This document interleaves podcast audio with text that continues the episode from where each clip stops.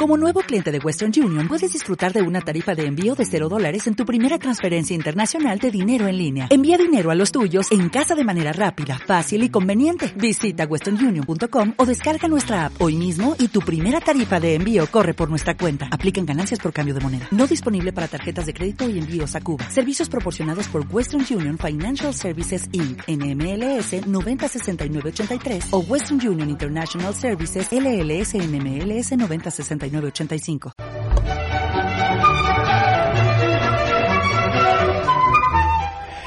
El doctor José Antonio Vargo, ya tenemos aquí a nuestro amigo José Antonio, que nos va a contar hoy eh, aquello que estuvo hablando ya, de, estuvimos en la primera parte del ICTU, donde hablamos de lo que era, cómo se producía, etcétera, etcétera. Y realmente hoy, por lo que vamos a hablar es, como siempre, nos aconseja la forma de evitarlo, por lo menos intentar no, no favorecer ese. Pero algo nos puede resumir, aunque vayamos muy mal de tiempo hoy, José Antonio. ¿Qué hay? Buenas tardes. Encantado de estar aquí otra vez y volver a hablar del tema de los que se nos quedó, se nos quedó suelto el último día, que no nos dio tiempo también a hablarlo. Eh, si acaso para, eh, aunque el programa lo, se lo pueden descargar totalmente gratis en en ebooks, cualquier persona para volver a oírlo o algo, pues se lo y en, el blog de Momentos para la Salud también pueden... Exactamente, eh, recordarle por si no nos diera tiempo al final que hay un blog de Momentos. Ustedes ponen en el Google, en buscador, Momentos para la Salud y les saldrá el blog de José Antonio Barco. Y si no, ya saben, siempre en nuestra emisora, en las tres w ondasevillaradio.es tienen eh, una pestaña que pone colaboradores y ahí está Momentos para la Salud, que le va a llevar a ese fichero que ustedes pueden escuchar. Exactamente, lo pueden escuchar otra vez. El primer tema que hablamos. De todas formas, vamos a hacer un breve, brevísimo resumen de lo que hablamos el otro día. El otro día prácticamente va a señalar lo que hablamos, que era un ictus, ¿no?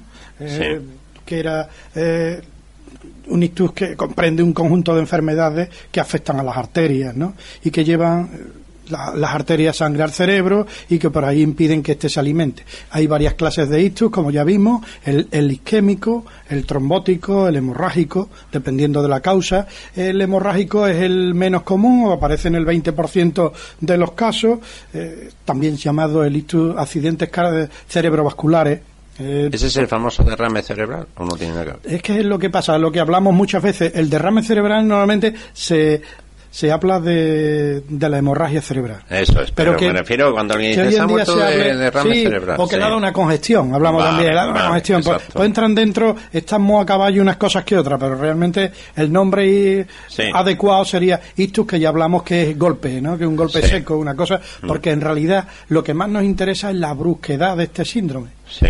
¿Eh? Que ocurre de momento. Bruscamente. Y vamos a repasar los síntomas principales por si vemos un caso de ictus como lo más importante es que, como ahora vamos a ver, es que la actuación sea rápida. Sí, eso, eso se remarcó mucho en el primer programa. Exactamente. ¿eh? Quiero remarcarlo otra vez para que no se nos olvide esta serie de eh, síntomas principales que tenemos que darnos cuenta enseguida por si vemos alguna persona si por desgracia nos pasa o algo, enseguida llamar a facultativo 112 061 para que intervengan lo más rápido posible porque está claro que en las primeras dos o tres horas es cuando más cosas se pueden hacer dependiendo de la causa de, del ictus, ¿no? Sí, porque dañaba, según el tiempo que esté dañando, una parte del cerebro aumentaba, etcétera, etcétera. Exactamente, claro. Incluso si hay síntomas que, que, que, esos síntomas se pueden dar y, y no ser extensivos en el tiempo, o sea que serían transitorios, serían un síntoma transitorio. Bueno, pues eso también nos debe hacer consultar con los servicios médicos para que sean. Esto puede ocurrir bruscamente como una dificultad para caminar. No es que cuando estemos sentados de momento te quede con la pierna, sino que llevemos un tiempo y nos encontremos levantarnos que no podemos no podemos caminar porque la pierna no la no sentimos la pierna. no sentimos la pierna y que no podemos dormir, pero otra vez cuando ya eso está más tiempo. Claro. Mm. Una alteración brusca del lenguaje. repetimos palabras incoherentes, o hablamos de cosas que no tienen nada que ver, o no podemos incluso hablar. ¿eh? Una pérdida brusca de, de visión también puede hacernos pensar en esto. Que a veces, mm, me parece que lo comentaste el otro día, el primer programa, hablando sobre el ictus, que a veces eh, resulta que nos encontramos con que él no se da cuenta la persona que lo está sufriendo, sin embargo sí se da cuenta la persona que está delante de él. Efectivamente. ¿Eh? Que hay que tener cuidado con esto. Exactamente, que va hablando de una forma que no es la normal en ello, ¿no? Eh, otro síntoma, como hemos dicho, bueno, lo que hemos hablado, un déficit motor o sensitivo. Hablamos antes de un déficit motor, eh, una dificultad para caminar, pues un déficit sensitivo sería, por ejemplo, lo que estábamos hablando de un hormigueo, que llamamos nosotros parestesia, en piernas, manos o incluso en la mitad de la cara. Puede aparecer. Eso también una cefalea, un dolor de cabeza repentino, brusco, sin una causa aparente y en una persona que nunca ha tenido dolores de cabeza o algo de eso, también puede hacernos pensar en eso. Una alteración brusca del equilibrio y de la coordinación, pero brusca, brusca. Mm. Eh, no coordinamos bien. Sí, de ahí el nombre de ictus, del golpe. ¿eh? Efectivamente. Y una dificultad para expresarse bruscamente. Persona que está hablando tan normal y de momento pues empieza a chapurrear, a hablar raro y eso, ¿no? Entonces, pues la importancia es que si esto nos damos cuenta pronto, pues haremos que la importancia que tiene esto en cuanto a que tiene una prevalencia bastante alta es la segunda causa y por y una mortalidad bastante alta eh, la mortalidad bueno es la segunda causa de muerte ¿eh?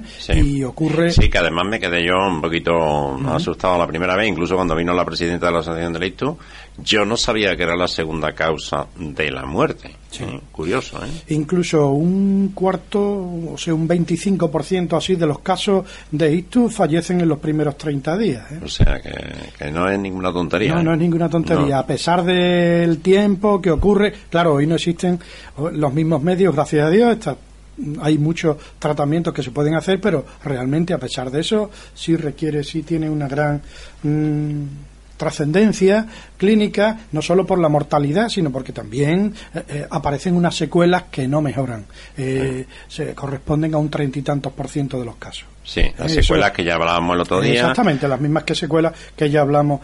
Y además la importancia que tiene es que cada vez van apareciendo más en menores de 45 años. Sí. Porque hasta ahora estamos hablando del ictus, sí, es cosa de, de, personas mayores, aparece a partir de los 65 años. No, no, mire usted, es que en menores de 45 años, sin otros datos y sin otras cosas, está aumentando mucho. Ahora veremos las causas y veremos cómo se puede evitar. ¿eh?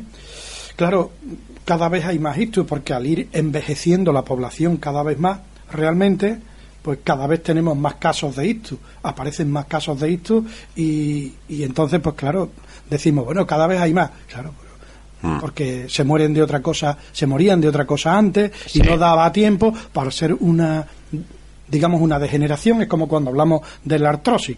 Mm. ¿Cómo que hay cada vez más artrosis? Pues a pesar de, de, esto, pues claro, pues cada vez la población envejece más y eso es un síntoma más de... Sin embargo, los huesos están todavía no están envejeciendo a la misma vez que el resto del cuerpo lo cual quiere decir que sufren las consecuencias. Bueno. Evidentemente.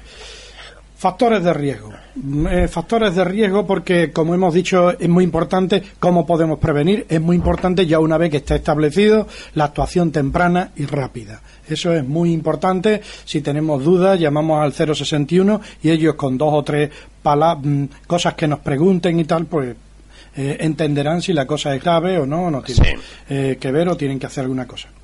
Siempre hay que recomendar ello. Más vale pasarse por exceso cuando vean cualquier síntoma raro, llamar al 061 que incluso por teléfono a lo mejor no se van a desplazar porque ven, sí, hacen una serie de pruebas que le van a decir y ya van a saber. Exactamente, dependiendo. Hay unos factores de riesgo que no son modificables. Entonces, de esto vamos a hablar que existen, pero claro, ahí no podemos intervenir, desgraciadamente. Porque es que esos factores para que el que tenga un ictus, ahí no podemos hacer nada. Como por ejemplo, en el sexo aparecen más en hombres, pero sin embargo fallecen más mujeres. Es curioso. ¿eh? Aparecen más en hombres, pero fallecen más mujeres. Eh, la raza también, ahí no podemos hacer nada. la raza, pues aparece más en personas de raza negra.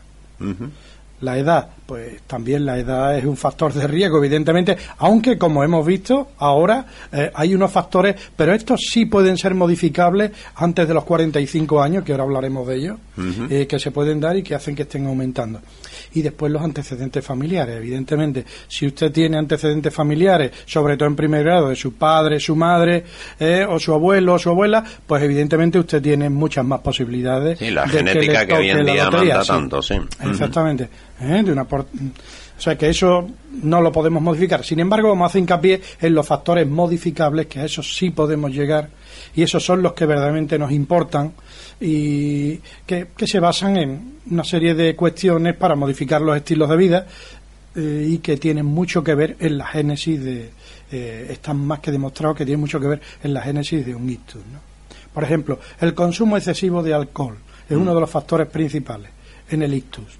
Eh, sí, mm, el alcohol, sí, no, no es decir que no tome usted alcohol, pero una o dos copas al día como mucho de, de alcohol eh, se puede tomar incluso eh, a nivel cardiovascular es hasta bueno. Sí. O sea que eso estamos hablando de vino. Si mm. toma usted otra cosa más fuerte, pues a lo mejor habría que disminuir un poco la dosis. Pero estamos hablando de uno o dos, está bueno. El consumo de drogas. El consumo de drogas que por desgracia estamos en un país donde cada vez hay más consumo respecto a la cocaína y otras cosas, ¿no? Pues tenemos que tener mucho cuidado, porque eso sí se ha visto que influye decisivamente en los ictus que se dan en menores de 45 años, como hemos dicho antes. Eh, la mayoría de los casos son personas que han estado en contacto eh, más o menos tiempo con la cocaína y este tipo de, productos, eh, incluso anfetaminas también, porque está mucho más expuesto a drogas, incluso el, el, tabaco, que es una droga que está permitida, pues también es Está, por eso se recomienda, aparte de cierta edad, no fumar, porque mm. cada vez el, la, el hecho de fumar a edades más avanzadas hace que el riesgo de ictus sea cada vez mayor.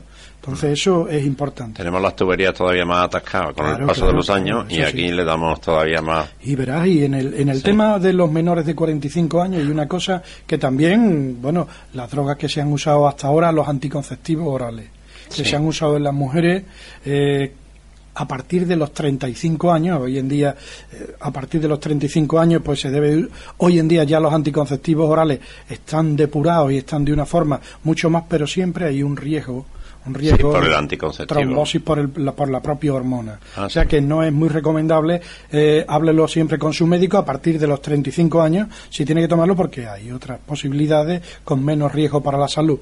Y tiene que ver también en esto, ¿eh? Tiene que ver también en el tema este. Así que ya hemos hablado del consumo excesivo de, drogas, eh, como el alcohol, las drogas, cocaína, tal, el tabaco, que hago mucho hincapié en el tabaco, pues es más eh, mm. común y tal. Y después, pues hay otros hay otros factores modificables, como por ejemplo son la tensión arterial, la hipertensión arterial.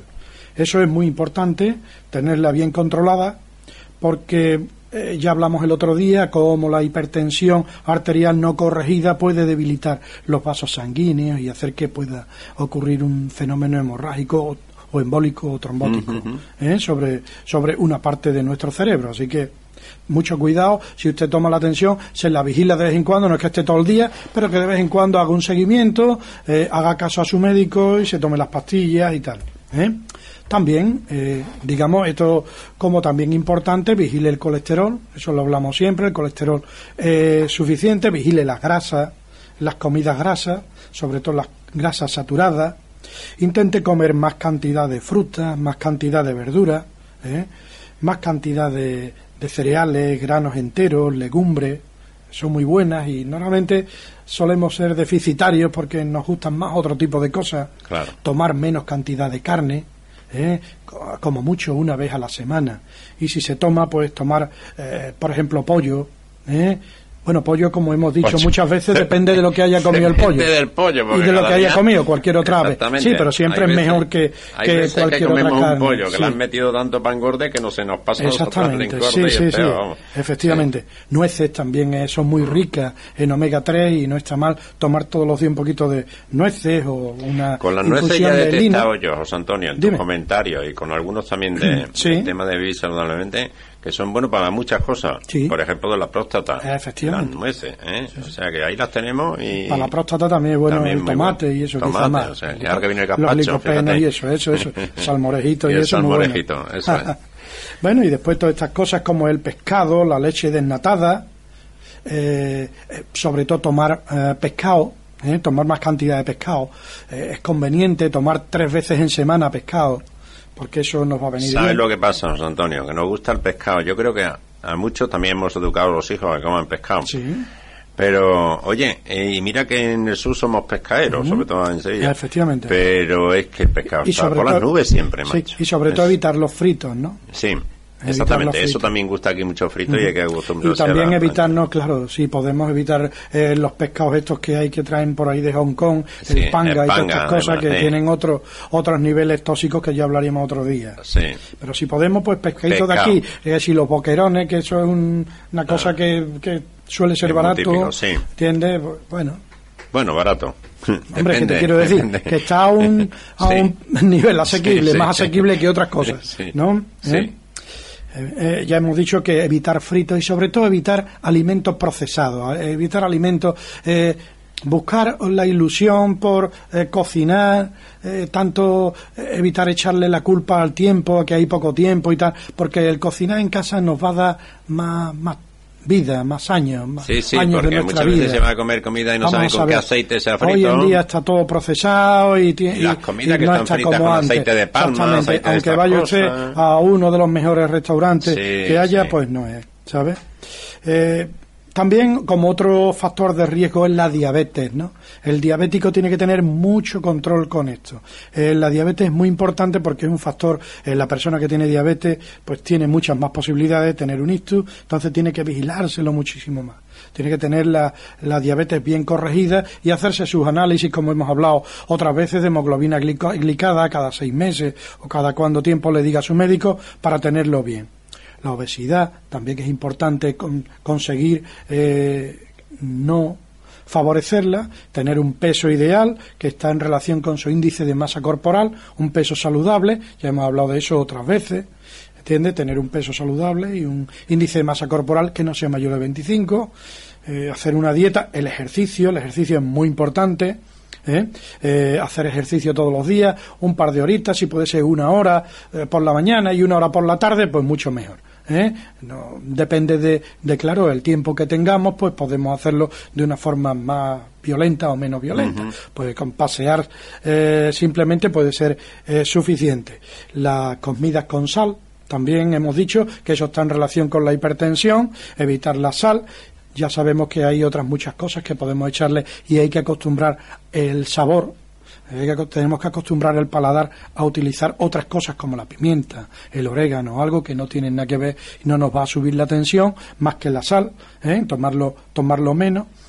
Y claro, ya hay factores que no dependen de nosotros, pero sí dependen de nosotros, que quería dejarlos para el final, que son, eh, como por ejemplo, la contaminación, eso ya no depende de nosotros, pero sí está eh, descrito que la contaminación y incluso hay estudio mm, relativamente eh, hace, hace muy poco tiempo, en algunos lugares, me parece que en Boston, el que he leído hace poco en Estados Unidos, que se han visto eh, el nivel en hospitales de ictus establecidos eh, correlacionados con eh, contaminación elevada. Pues fíjate, y parece ser, ¿cómo tienen que estar todos los chinos? Pues parece ser que a las horas que hay más contaminación hay más importancia y hay más cantidad de ictus. O sea que tenemos que tener también ojo con eso. ¿eh? Que quizá no depende de nosotros, pero dentro de lo que dependa, dependa de nosotros o dependa de. No ir por a dar un paseo por ciudad, zona urbana, y si usted puede salirse un poco fuera, pues claro, efectivamente. Y, bueno, y, y, entonces, pues a la, digamos, a, a todas las personas que, que, sean responsables del tema este medio ambiente y estas cosas, pues que, que, bueno que hagan los controles adecuados como hay que hacerlo y para evitar que tengamos sí, que no sea solo de veladores, sino un control también de que sea un control ¿eh? fijo, ¿eh? ¿eh? Lo decimos para el ayuntamiento de aquí. Efectivamente. Ya hay algunos ayuntamientos que están poniendo ya eh, esperemos no llegar a los niveles que hay otros otros ayuntamientos como Madrid y Barcelona, pero que, bueno, que, hay que empezar ya. ¿eh? Después está eh, uno que es muy importante, que es muy difícil de cuantificar, es muy difícil de establecer, pero yo mm, ahí no hay trabajo porque es muy difícil medir el estrés el estrés. Pero yo a través de mi vida profesional he visto muchos casos que están muy en relación con el estrés laboral, profesional, familiar, de cualquier tipo. Eh, hay veces que nos lo podrán. Un estrés que no está bien. El estrés es normal para la vida, como ya hemos hablado muchas veces pero lo tenemos que corregir. No tenemos más remedio que intentar corregirlo, intentar establecer que no nos domine. porque es que es, lo, que es lo más importante, que a veces tenemos los árboles no nos impiden ver el bosque. Claro, claro, claro, eso sí. Entonces, bueno, pues eso es lo más importante. Después, pues hay algunos temas como controlar el pulso, por si tiene palpitaciones. Ya hablamos la última vez del tema de la fibrilación auricular, la importancia que tiene con los fenómenos embolígenos que se pueden dar en un ictus. Entonces, controlar el pulso. Si tiene palpitaciones fuertes y rápidas, pues consúltelo a su médico, porque puede ser un inicio de una fibrilación auricular. Y después, cuatro cosas fundamentales que hay que favorecer mucho a las personas que están en contacto con esto que eh, a los familiares, a los cuidadores, hay que eh, enseñarles a que aumenten la función pulmonar, ya cuando ya está establecido, digamos, esto es la rehabilitación después de un ictus, intentar que aumenten la función pulmonar, hacerle que respiren más, cada vez mejor, eh, intentar a una persona que haya tenido un ictus ponerle alguna almohada bajo el brazo, una férula en el pie a, raíz de 90 grados o cosas así, y estimular el cuádriceps con masaje o algo de esto,